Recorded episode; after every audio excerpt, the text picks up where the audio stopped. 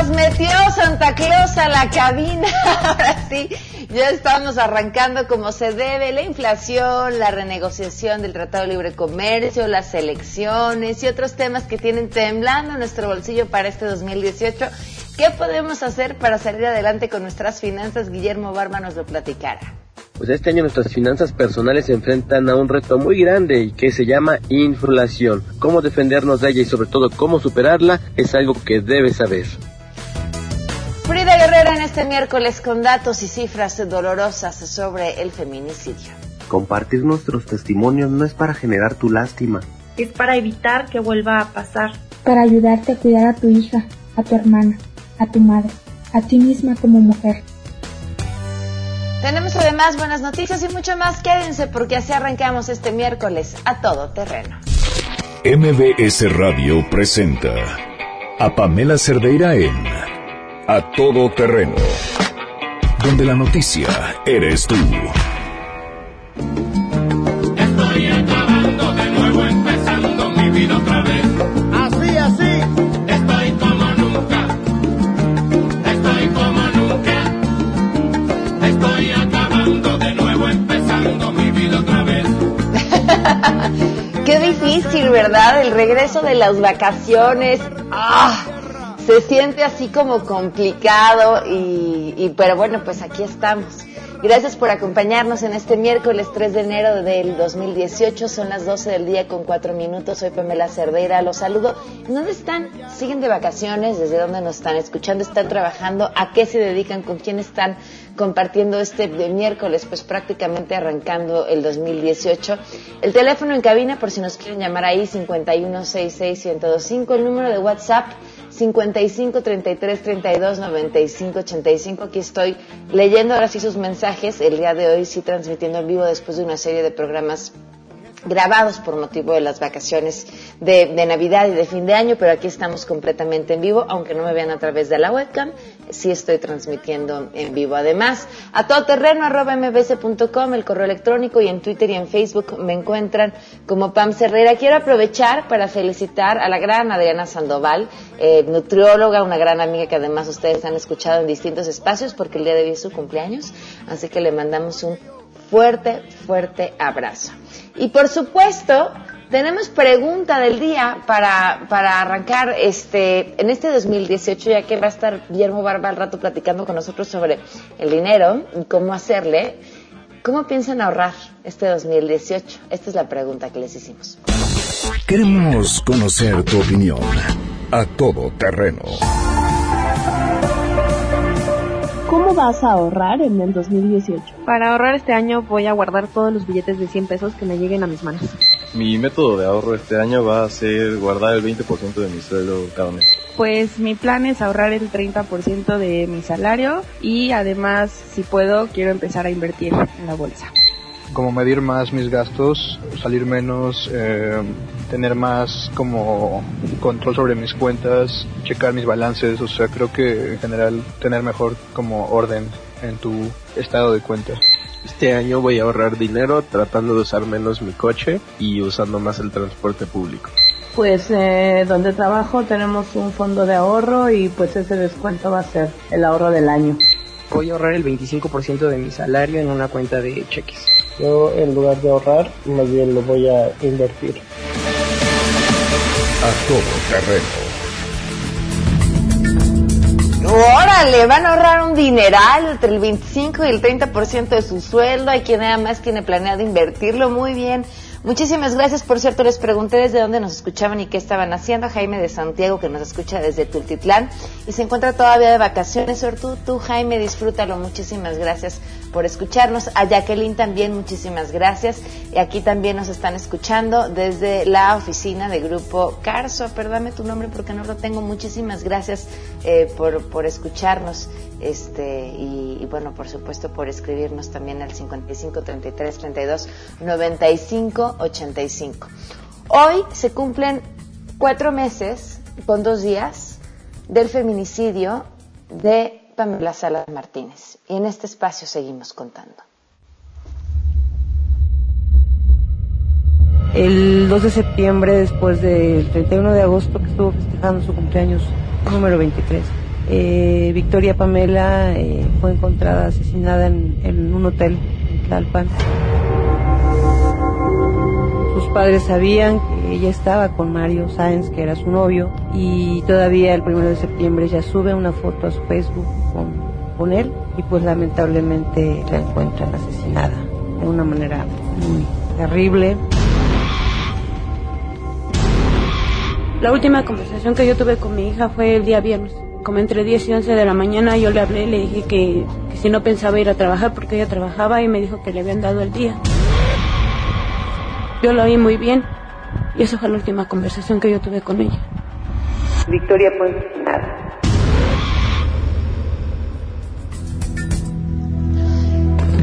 Y seguiremos contando cuatro meses con dos días desde el feminicidio de Pamela Salas Martínez y desde ahí se han juntado muchos otros nombres y muchas otras historias que ya estaremos platicando más adelante con Frida Guerrero.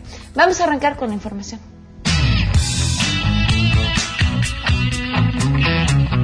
En la Cámara de Diputados, la oposición apura el recurso a presentar ante la Suprema Corte de Justicia de la Nación para echar atrás la Ley de Seguridad Interior. La acción de inconstitucionalidad contra este ordenamiento aprobado en los últimos días en el anterior periodo ordinario de sesiones en el Congreso podría presentarse antes del próximo 15 de enero, estimó el coordinador de la bancada del PRD, Francisco Martínez. El congresista recordó que el plazo para presentar ante la Corte este recurso vence 30 días después de la publicación oficial de la norma, lo que ocurrió en los últimos días del mes de diciembre de 2017, de modo que todavía hay tiempo para listar la acción y respaldarla con las firmas necesarias. Aclaró que las firmas todavía no comienzan a reunirse porque el texto de esta acción está en proceso de elaboración, informó Angélica Melín. Gracias Pamela, muy buenas tardes. Yo les informo que el presidente de la Confederación Nacional de Productores Agrícolas de Maíz de México, Juan Pablo Rojas, aseguró que los industriales, los molineros y los tortilleros están jugando chueco, ya que están importando maíz amarillo para elaborar tortilla, aunque ello no esté permitido por la actual legislación, de tal manera que está injustificado el aumento a este alimento, ya que el maíz blanco nacional, dijo, se ha mantenido en un rango de 3 y 3.80 pesos el kilo. Al menos que aquí vamos a encontrar la otra parte, la otra jugada chueca que ellos han venido haciendo. Han venido consumiendo los industriales de la masa de la tortilla maíz amarillo importado para producir masa y tortilla cuando eso por la tradición mexicana no está permitido. Juan Pablo Rojas sostuvo que, por tanto, este aumento de entre 1.50 a 3 pesos en el kilogramo de maíz se debe a la insensibilidad, a la inconsciencia de los individuos que se dedican al negocio de la producción de tortilla, así como a la insensibilidad de políticas en nuestro país. Les informa Carlos Reyes. El sistema de aguas de la Ciudad de México informó que los trabajos de mantenimiento realizados en el sistema Cutzamala concluyeron este martes, por lo que esperan que el restablecimiento del servicio de forma total en las 13 delegaciones afectadas se dé hasta el próximo viernes. En un comunicado detallaron que el organismo de Cuenca Aguas del Valle de México suspendió el funcionamiento en la línea 2 del acueducto para poder realizar la sustitución de tuberías que estaban en malas condiciones, así como trabajos de interconexión de lo que será una tercera línea. Las afectaciones del 50% en el suministro de agua del Valle de México se registraron desde el sábado pasado. Las delegaciones más afectadas son Álvaro Obregón, Azcapotzalco, Benito Juárez, Coyoacán, Cuauhtémoc, Iztacalco, Iztapalapa, Magdalena Contreras, Miguel Hidalgo, Tlalpan, Tláhuac y Venustiano Carranza. El gobierno capitalino puso en marcha el programa emergente de abastecimiento de agua mediante el envío de pipas que se pueden solicitar al número 5654-3210. Reportó Ernestina Álvarez Guillén.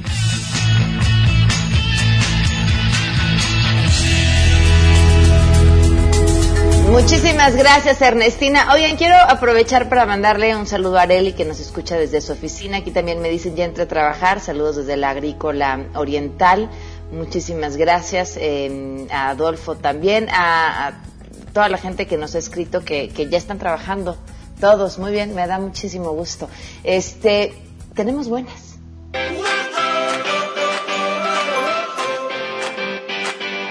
Rocío Méndez, la buena noticia que nos tienes el día de hoy me da muchísimo gusto por muchas razones.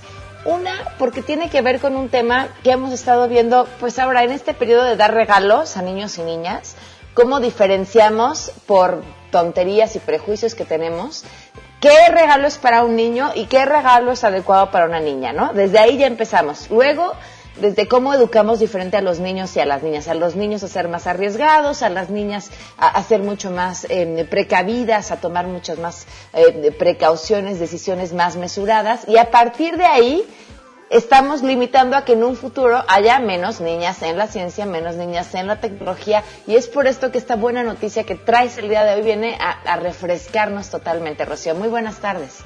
Buenas tardes, Pamela. Así como lo cuentas, un grupo de mujeres en ingeniería, medicina y educación han creado la iniciativa Mujeres al Espacio para impulsar vocaciones científicas, no solo entre ellas, las niñas, sino también apoyar a los niños mexicanos y que no se queden rezagados. Estas académicas y científicas resaltan que en la prueba PISA, la del programa para la evaluación internacional de alumnos de la OCDE, entre los 72 países del organismo, México está en rojos por el bajo desempeño y la falta de interés de los escolares en la ciencia. A ello se suma que solo el 52% de los jóvenes mexicanos son capaces de usar el conocimiento básico para dar una respuesta apropiada o interpretar datos. Así, este grupo de científicas y académicas buscarán el mejoramiento del dominio de las matemáticas y la capacidad de expresión de los alumnos a través de una red de mentores en ciencia y tecnología. Es lo que explica Carolina Gallardo, maestra en astronáutica y tecnología espacial y una de las creadoras del programa. Este programa surge con el apoyo, además, Pamela, de la Agencia Espacial Mexicana, que busca aumentar la presencia de las mujeres en las ingenierías y las ciencias espaciales y consideran que la mejor propuesta es, de la mano de estas científicas y académicas, incursionar en las escuelas básicas públicas del país. Es el reporte al momento, Pamela. Pues bien, bien, gran, de verdad, gran noticia, Rocío. Muchísimas gracias. Hasta pronto. Hasta pronto. Y miren, para donde volteen, iniciativas de este tipo se han estado haciendo en diferentes lugares. Las empresas grandes de tecnología, por ejemplo, han impulsado también proyectos de este tipo y es, es importante saber que ahí están de entrada, ¿no? Porque eh, todavía hay, bueno, no sé si ustedes que nos están escuchando seguramente les pasó, yo quisiera pensar que a la siguiente generación, los que ahora están chavitos ya no les va a pasar, pero yo tengo prima, una prima que es doctora y su papá le decía, ¿tú para qué estudias eso? no Esto no es de mujeres y vaya, no estamos hablando de hace tanto tiempo. Damos una pausa y continuamos a todo terreno. Más adelante, a todo terreno. Frida Guerrera estará aquí para platicar con nosotros. Compartir nuestros testimonios no es para generar tu lástima. Es para evitar que vuelva a pasar. Para ayudarte a cuidar a tu hija, a tu hermana, a tu madre, a ti misma como mujer. Si tienes un caso para compartir, escribe a todoterreno.mbs.com. Pamela Cerdeira es a todoterreno. En un momento continuamos. Pamela Cerdeira está de regreso en A Todo Terreno. Únete a nuestra comunidad en facebook.com, diagonal Pam Cerdeira. Continuamos. Sacar la voz, despegar tan lejos como un águila veloz. Respirar un futuro esplendor, cobra más sentido si lo creamos los dos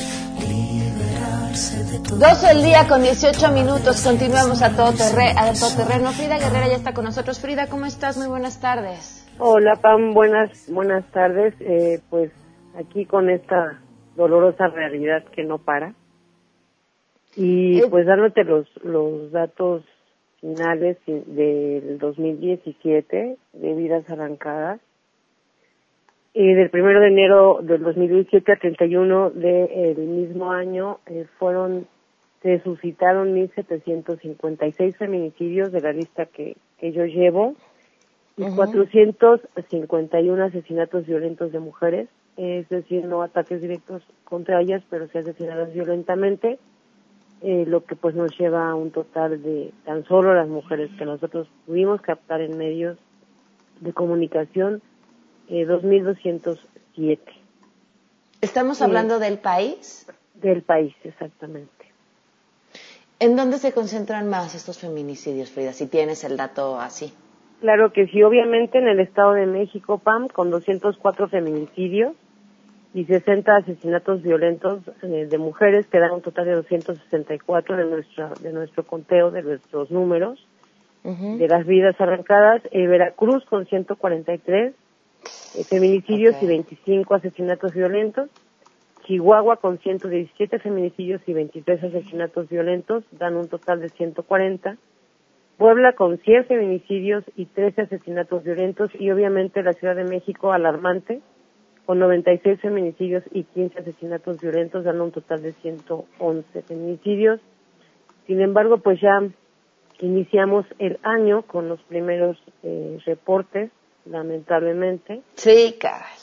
los primeros feminicidios, el primer feminicidio que se dio en este 2018 fue en el estado de Chiapas, una mujer que fue asesinada por su por su pareja, quien inmediatamente se, se suicidó. Ella se llamaba Maribel Vázquez Sánchez y tenía 40 años.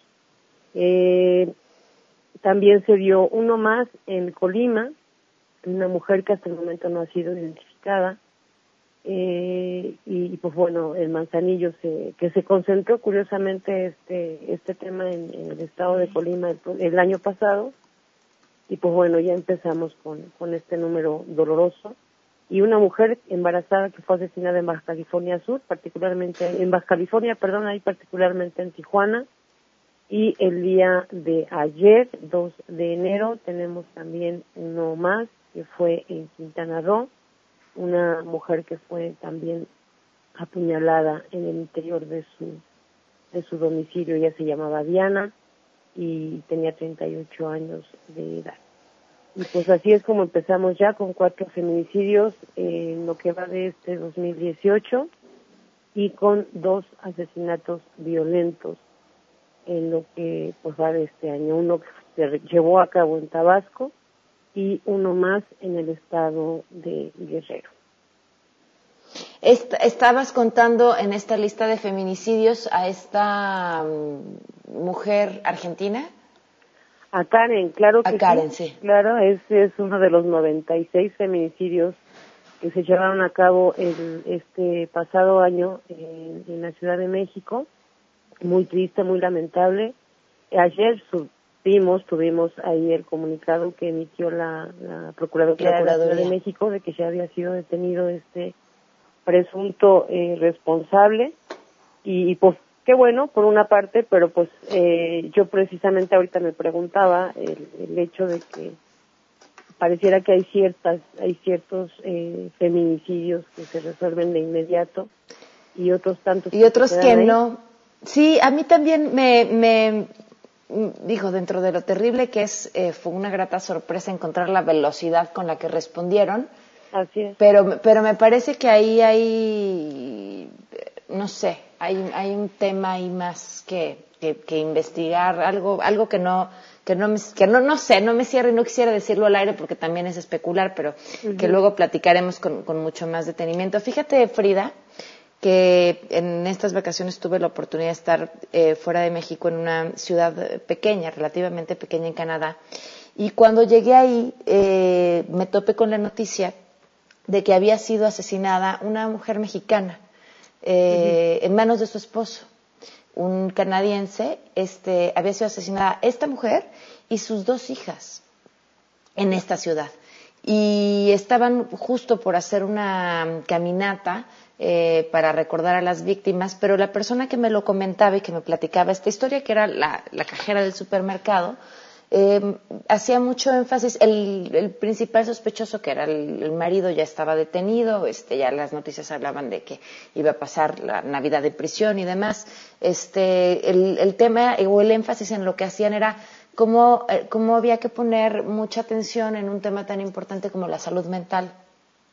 Y, me, y me parece que aquí eh, es un tema que, que, poco hemos abordado, ¿no? El año pasado lo, intentamos hacer eh, eh, porque sí, dentro de un tema de la poca inactividad de las procuradurías en general y demás, este, pues y un tema cultural también, este, pues el de la salud mental es básico. Así es, Pam, así es.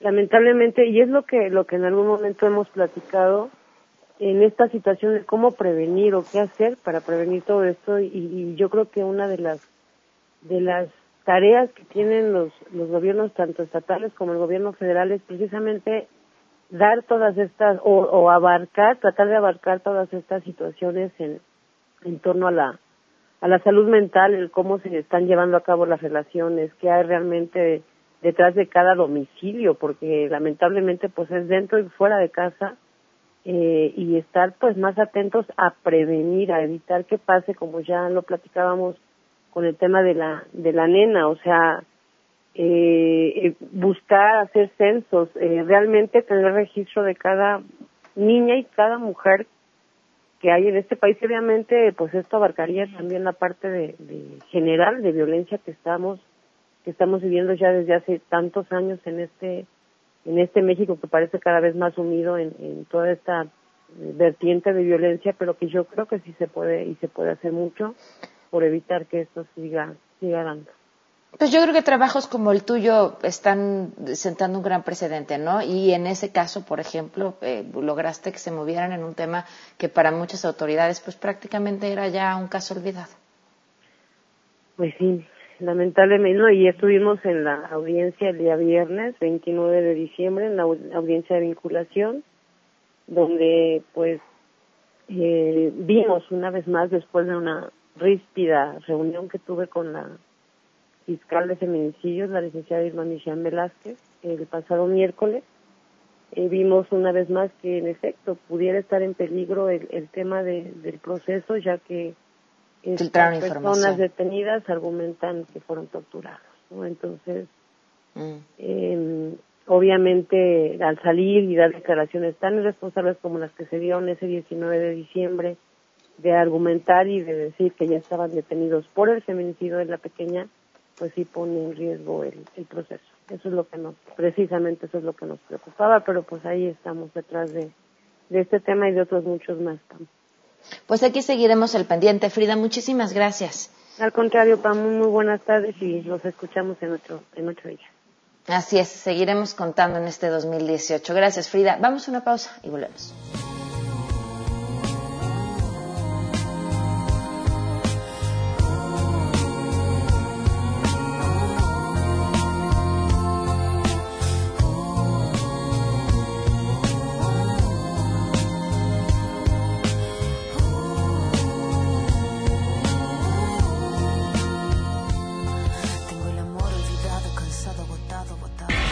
Si te perdiste el programa A Todo Terreno con Pamela Cerdeira, lo puedes escuchar descargando nuestro podcast en www.noticiasmbs.com. Pamela Cerdeira regresa con más en A Todo Terreno, donde la noticia eres tú. Marca el 5166125.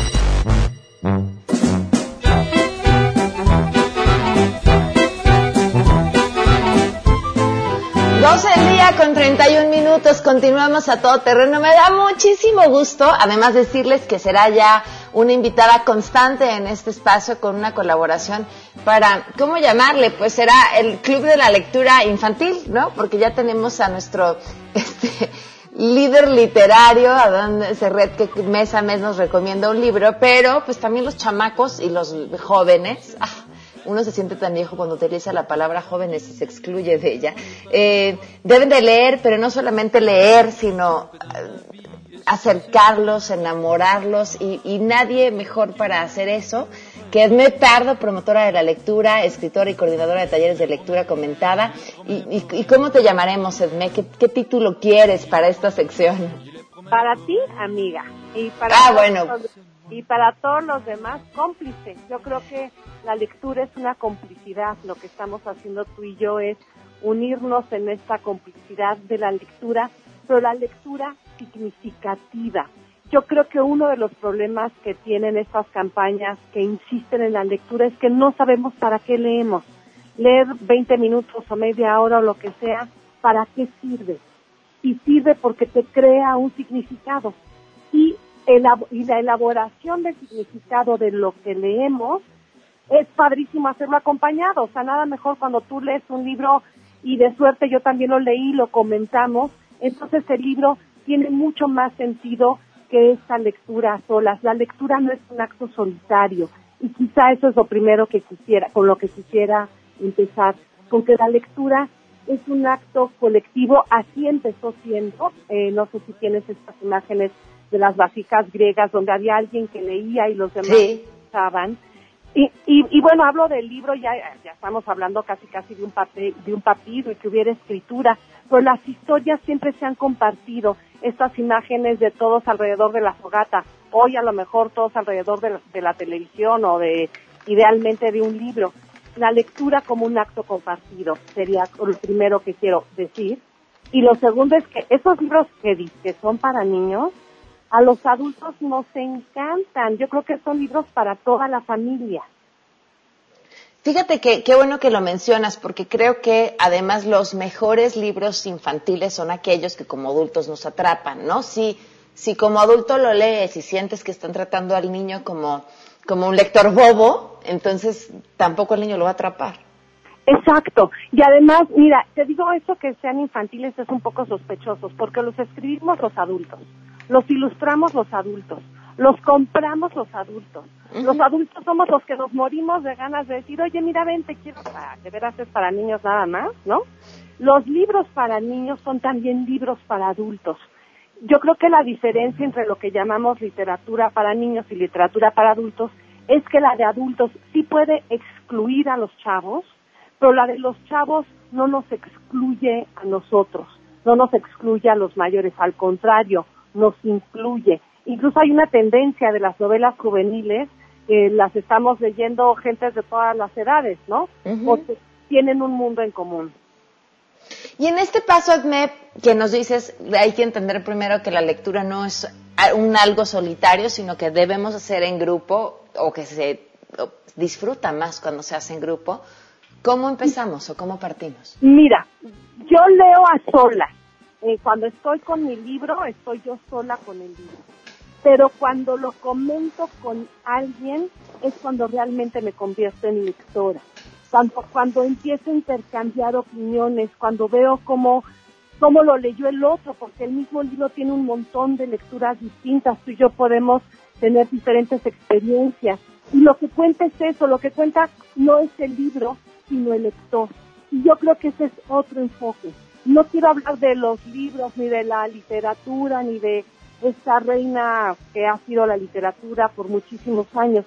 Quiero hablar de los lectores, de lo que nos pasa cuando leemos. La lectura es un abrazo. Y mira, para esta primera sesión, para este primer encuentro contigo y con los radioescuchas, escogí un libro que se llama El Abrazo. Es un libro álbum que escribió un superautor, que es Grossman, su apellido es Grossman. Y te quiero leer un cachititito que sea como un aperitivo para la lectura, para que también se animen. Y es un libro que el día que yo escuché este cuento no lo quise soltar. Creo que un libro, una lectura significativa, es aquella que eres una persona cuando, cuando entras a ese libro, a esa lectura, y cuando la terminas, sales siendo otra. Y cuando un libro te gusta mucho, hablando de, lo no solitario, lo primero que quieres hacer es comentarlo con alguien. Decirle, oye, ya leíste, oye, te quiero recomendar, oye, quiero que, porque el libro finalmente también nos permite hacer puentes. Entonces, si me das chance, te lo un cachito de este libro, que se llama El abrazo de David Grossman. Tiene ilustraciones y vale mucho la pena tener el libro, no solamente para conocerlo completo, sino también para ver toda esta imagen poética hecha a través de los trazos con lápiz.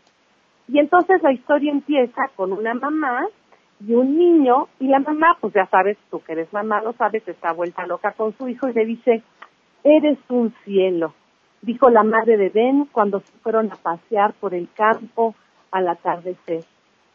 Eres tan dulce, no hay ninguno otro como tú en el mundo.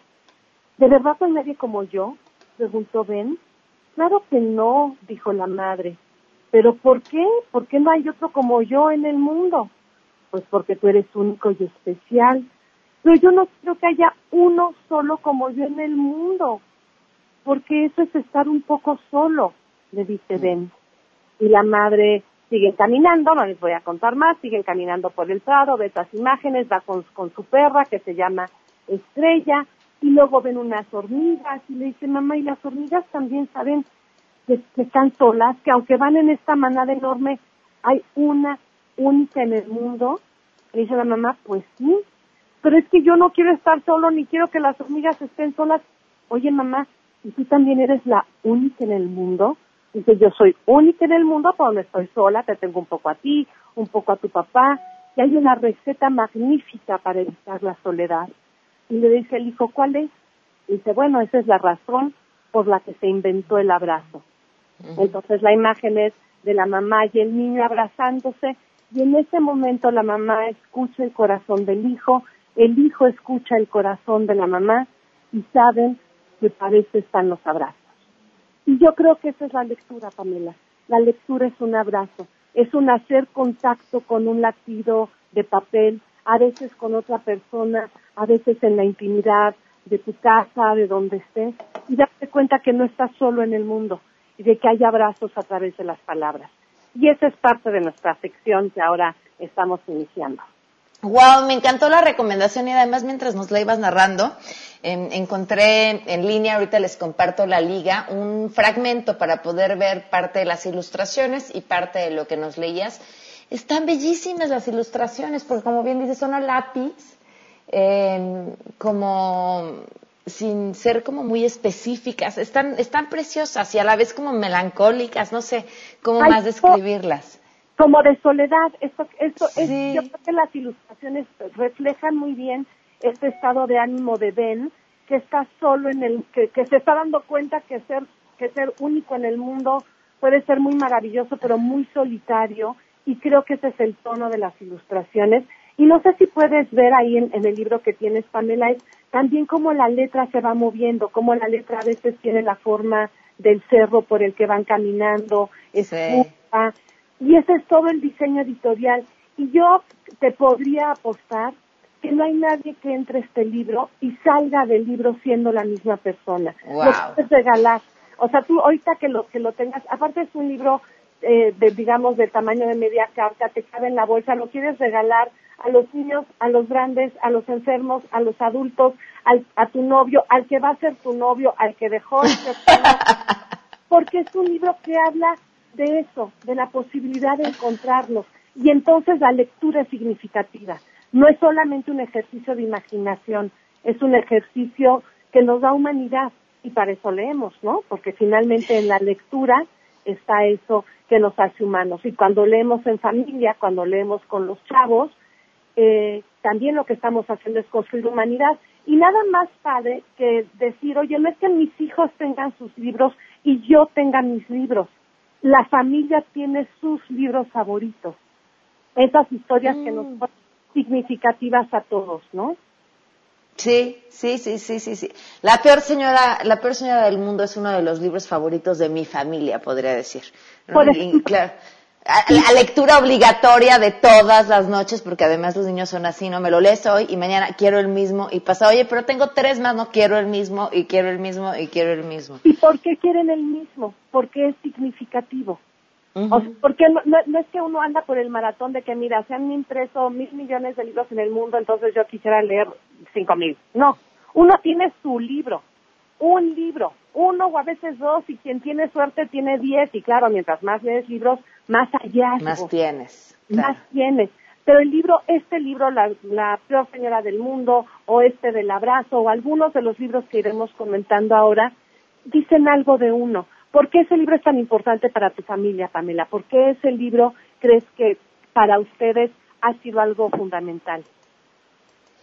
Yo creo que, bueno, no, no sé si te pasa a ti, a mí me pasa cuando, cuando compro un libro para disfrutar con mis hijos o cuando compro un juego de mesa, es, eh, no, no es lo que te estás llevando físicamente, sino el tiempo que compartes mientras lo utilizas o en este caso mientras lo lees, ¿no? Claro, entonces es la experiencia lectora. Ajá, claro. Y entonces justo esta experiencia lectora lo que hace es que se convierte en un acto colectivo. Justamente leer en familia es un acto, y unos libros como estos, pues ahora estamos hablando de el sermón de la montaña y siéntense y alguien va a hablar, ¿no? Es un No, libro no, que incluso tú puedes leer una línea, yo puedo leer otra. La lec- también la lectura es colectiva. ¿Qué tal si tú lees los diálogos de la mamá, yo leo los diálogos del hijo y una tercera persona nos lee la- el narrador? El narrador es el que dice, dijo ella, pasearon, ¿no? El que nos va haciendo las acotaciones de la acción. Y entonces entre los tres leemos, no nada más soy yo la que traigo la voz y siéntense y escuchen, ¿no? Sino tú léeme una página, yo te leo otra página y luego comentamos. O luego no comentamos, porque también hay, hay muchas cosas que son como a fuego lento, que como van al alma, a lo mejor hasta tres días después o cuatro o cuatro años después dices, híjole, ese libro, Claro. libro fue. En ese momento no lo sabes, pues, en ese momento estás viviendo la experiencia. Entonces, más que hablar de la lectura, así como seco, estamos hablando de la experiencia lectora y cómo la experiencia lectora va mucho más allá del libro y quien lo lee. Es una si, si el, si el público quiere contactarte para que les recomiendes más libros y, y hablen más y compartan más sobre esta experiencia en la que ya te has nombrado nuestra cómplice, ¿cómo, te, cómo lo pueden hacer?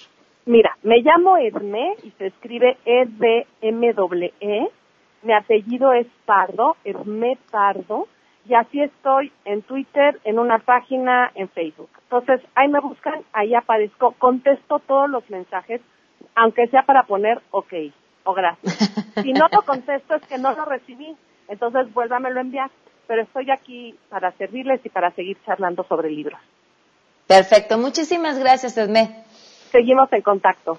Buen Que año. estés muy bien. Igualmente, 12.45, el abrazo de David Grossman, la recomendación de Edme Pardo, nuestra cómplice, así se autonombró. Vamos a una pausa. Ay, por cierto, antes de la pausa, Oscar me escribe en el WhatsApp.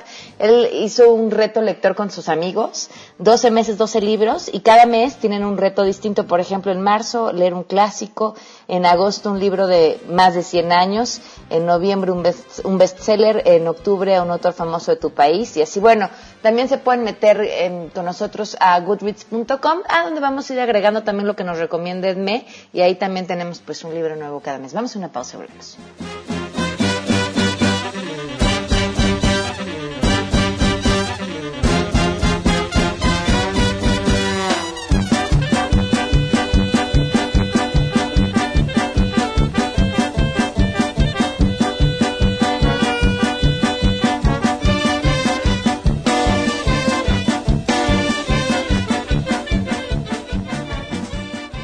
Pamela Cerdeira es a todo terreno. Síguenos en Twitter, arroba Pam Cerdeira. Regresamos. Estamos de regreso. Síguenos en Twitter, arroba Pam Cerdeira, todo terreno, donde la noticia eres tú. Continuamos.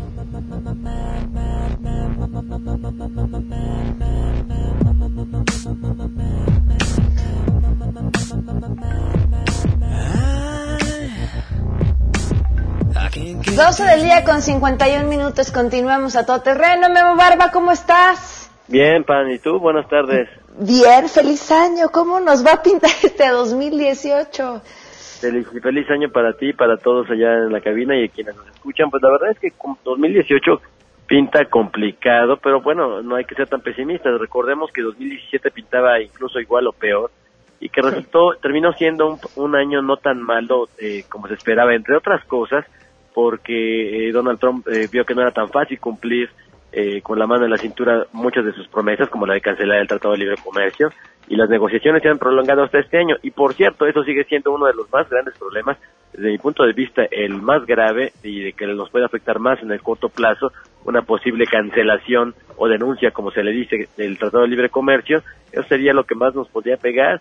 Y bueno, también, ¿por qué no decirlo? Las elecciones presidenciales en México generan, aumentan el, el nerviosismo, eh, la incertidumbre que tienen muchos inversores a la hora de invertir en México, pero como tú sabes, el candidato eh, puntero, el populista López Obrador, eh, pues ha, ha- aumenta la incertidumbre porque ha dicho que eh, abiertamente que, cancelaría eh, varias de las reformas estructurales que se han hecho y que a lo mejor no, a algunos no les gustan, pero que sin duda alguna van en el sentido correcto de decir una mayor libertad económica.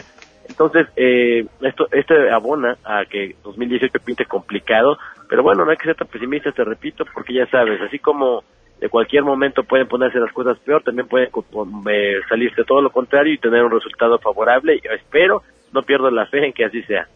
O sea, no nos va a ir ni bien ni mal, sino todo lo contrario. Entonces, ¿qué tenemos que hacer? claro, o sea, lo, lo, que, lo que no podemos saber es qué tan bueno o tan malo va a ser. O qué tan lo malo, que digo es que en este momento, eh, como están las cosas y las probabilidades apuntan a que sea un, bastante, un año bastante peor que 2017. Ah, Si, hablamos de pronósticos, si hablamos de pronósticos, eh, pinta para ser un peor año que el 2017, que te repito una vez más, terminó siendo un año no tan malo. Eh, Oye, pero a ver, Memo, este, si, si uno dice eso cada año, este, no corre ningún riesgo de equivocarse, ¿no? Porque difícilmente podemos decir de un año que esté mejor que el otro. Creo que han sido pocos los momentos en los que, en los que vamos hacia arriba. Pues fíjate que, eh, pues sí, todo depende, porque también eh, no a todos nos va Eso igual sí. eh, la economía, incluso cuando hay crisis, a muchos eh, les puede ir bien, y de hecho de eso se trata, de que si tú te preparas económicamente y financieramente, en momentos de crisis no solamente no sales afectado, sino que incluso puedes salir beneficiado con las ganancias, porque cuando unos pierden, otros ganan. Entonces, no siempre, eh, no siempre nos va a ir mal. Te repito, eh, 2000 años en general para la economía, pues pinta mal porque, por un factor, yo me centraría básicamente en uno que se llama inflación. Y la inflación el año pasado va a cerrar muy cerca del 7%. Yo espero también que este año eh, nos estemos aproximando a ese porcentaje de un 7% aproximadamente hacia finales de 2018. Y pues bueno, es una pésima noticia porque eh, la inflación muchos lo ven como un aumento de precios. A mí me gusta verlo como lo que realmente es y es la pérdida de valor del dinero. Entonces, este pierde valor nuestros ingresos, pierden valor nuestros ahorros y pues en ese sentido, en general, ahí sí nadie se salva. Eh, unos les va peor y otros otros menos mal, pero a todos nos va mal porque si hay inflación, todos perdemos, unos más, otros menos, pero a todos nos va mal. Entonces, en ese sentido, creo que la inflación sí va a ser un año bastante malo, independientemente de lo que haga Trump, independientemente de quién gane las elecciones, es un año de que va a ser bastante malo en inflación y bueno, pues hay que prepararnos. ¿Cómo prepararse, Pam? Ya lo hemos comentado en otras intervenciones mías. Eh, eh, pues es más fácil decirlo que hacerlo, pero buscar incrementar los ingresos y los ahorros que se tengan, invertirlos no en tu Afore, no en los CETES que nos pagan rendimientos raquíticos o hasta negativos en términos reales, sino buscar alternativas, alternativas distintas eh, de inversión como en divisas más fuertes como el dólar, el euro, el yen quizá, eh, oro, plata y eh, una, una parte especulativa del portafolio que no puede faltar, ¿por qué no? También dedicarla a criptomonedas, que también te puede eh, dar ahí un beneficio especulativo, pero que te puede eh, reportar mayores ganancias que otras inversiones consideradas como más seguras, ¿no? ¿Qué porcentaje de nuestro mm, ahorro podemos arriesgar para invertir en cosas como el Bitcoin, por ejemplo? Ah, muy bien, mira, es una excelente pregunta. Mira, mi medida, eh, mi, mi medida para determinar qué tanto a un inversionista les debe de meter a una in- inversión especulativa como el Bitcoin y otras criptomonedas es cuánto no te dolería perder, Pam. Y he recibido respuestas desde mil pesos hasta cien mil pesos. Hay gente que me ha dicho que no le dolería perder mil, hay gente que me ha dicho que no le dolería perder cien mil pesos o más. Entonces, eh, ese, ese es el grado, eh, digamos, el nivel de dolor es el que determinaría eh, cuánto es lo que debes estar dispuesto a arriesgar. En ningún caso yo recomendaría máximo el 10% de tu portafolio o tu cartera de inversión, es decir, si tú tienes eh, 10 mil pesos ahorrados, pues no le metas más de mil al Bitcoin, ¿no? Si tú tienes 100 mil pesos ahorrados o de tu cartera de inversión es de 100 mil, pues no le metas más de 10 mil pesos. Sería mi recomendación, hasta un 10% como tope máximo, sería mi sugerencia, eh, de, de- de dedicarle a estas inversiones especulativas, que te decía, eh, puede parecernos poco, pero que realmente como el riesgo es tan alto, puede reportarte ganancias muy importantes que te pueden eh, hacer ganar incluso más que el resto de tu portafolio, ¿no? Pero no más allá porque también lo puedes perder, dado que es un mercado especulativo que sube y baja, baja de manera violenta, entonces eh, mucha gente no está dispuesta a correr, eh, no, es tan no es tan abierta al riesgo y si no estás dispuesto, no tienes nervios de acero para soportar ver cómo de un día para otro tu dinero puede valer la mitad, entonces mejor ni le metas, pero una, una parte sí, se- sí hay que dedicarla y la parte más baja de la, la pirámide de la que da fortaleza a tu portafolio, dedicarla a oro y plata, monedas de oro y plata, como las onzas libertad de oro y las onzas libertad de plata, eh, que nos van a dar certeza y, y un grado de, seguridad, van a ser nuestro seguro financiero en caso de crisis y que nos, y ahí sí, el riesgo es mucho menor, es mínimo y que tú vas a tener la certeza de que en el largo plazo siempre van a tener un valor. Oye, Memo, ¿y qué pasará para este año con el tema de la deuda? Por ejemplo, aquellos que a través de la deuda logran eh, hacerse de algún patrimonio o financiar algún negocio. Pues fíjate que es una, es, también es una excelente pregunta, porque la deuda, eh, fíjate que los deudores son parte de los que se benefician cuando hay inflación. Es chistoso, pero sobre todo si tú contrataste una tasa fija, por ejemplo, mm. eh, un, un crédito hipotecario, vamos a suponer que contrataste a un 10% de interés anual, pues a ti te beneficia la inflación. ¿Por qué? Pues porque el próximo año tu pago va a seguir siendo fijo y por los próximos 10 o 15 años o los 20 años que hayas contratado tu, tu crédito va a ser un pago fijo, pero la inflación va a ir en aumento y como la inflación va en aumento, aunque no haya un aumento en términos reales, es muy probable que a ti te aumenten también en tu, en tu trabajo eh, lo, eh, tu sueldo, o más que aumento es un ajuste de la inflación hacia arriba. Entonces, en términos eh, absolutos, tu ingreso va a ir aumentando y el, la deuda va a seguirse manteniendo igual, el pago va a mantenerse fijo, es decir, en este sentido la inflación te va a ir ayudando, entre comillas, a pagar tus deudas. Entonces no tienes, no tienes que preocuparte mucho siempre y cuando tengas más o menos asegurado tu ingreso. Cosa diferente es para los que eh, sí tienen deudas, por ejemplo, en tarjetas de crédito o, o, otro tipo de créditos a tasa variable o que se ajustan conforme a las UDIs o que se ajustan conforme eh, salarios mínimos, etcétera. Sí se deben de preocupar y deben de pensar en pagar, hacer pagos adelantados lo más pronto que puedan porque eh, eh, conforme se ajusta la inflación y las tasas de interés que van al alza, los pagos sí pueden ir en aumento y esto llega un momento en el que, pues, si no aumenta tu ingreso en la misma proporción, sí te metes en aprietos y puedes verte en algún problema de posibles retrasos o incumplimiento de pagos que pueden afectar tu historial y, y pues, obviamente nadie quiere eso y, y, menos aún afectar tu patrimonio, ¿no? Por, por no, por tener verse en la obligación de dejar de pagar una, una deuda. Mucho cuidado. Memo, ajá. Dime, mucho cuidado con perdón, me tengo, me, tengo que ir porque viene el siguiente eh, programa, pero te dejo una pregunta del público para la próxima intervención que tiene que ver con las aplicaciones como Pigo. Que, qué, ¿Qué opinas de invertir en eso? Platicamos de eso la próxima vez. Memo, muchísimas gracias. Te mando un fuerte abrazo. Hasta luego, los espero en arroba Memo Barba. Saludos. Se quedó en el mesa para todos.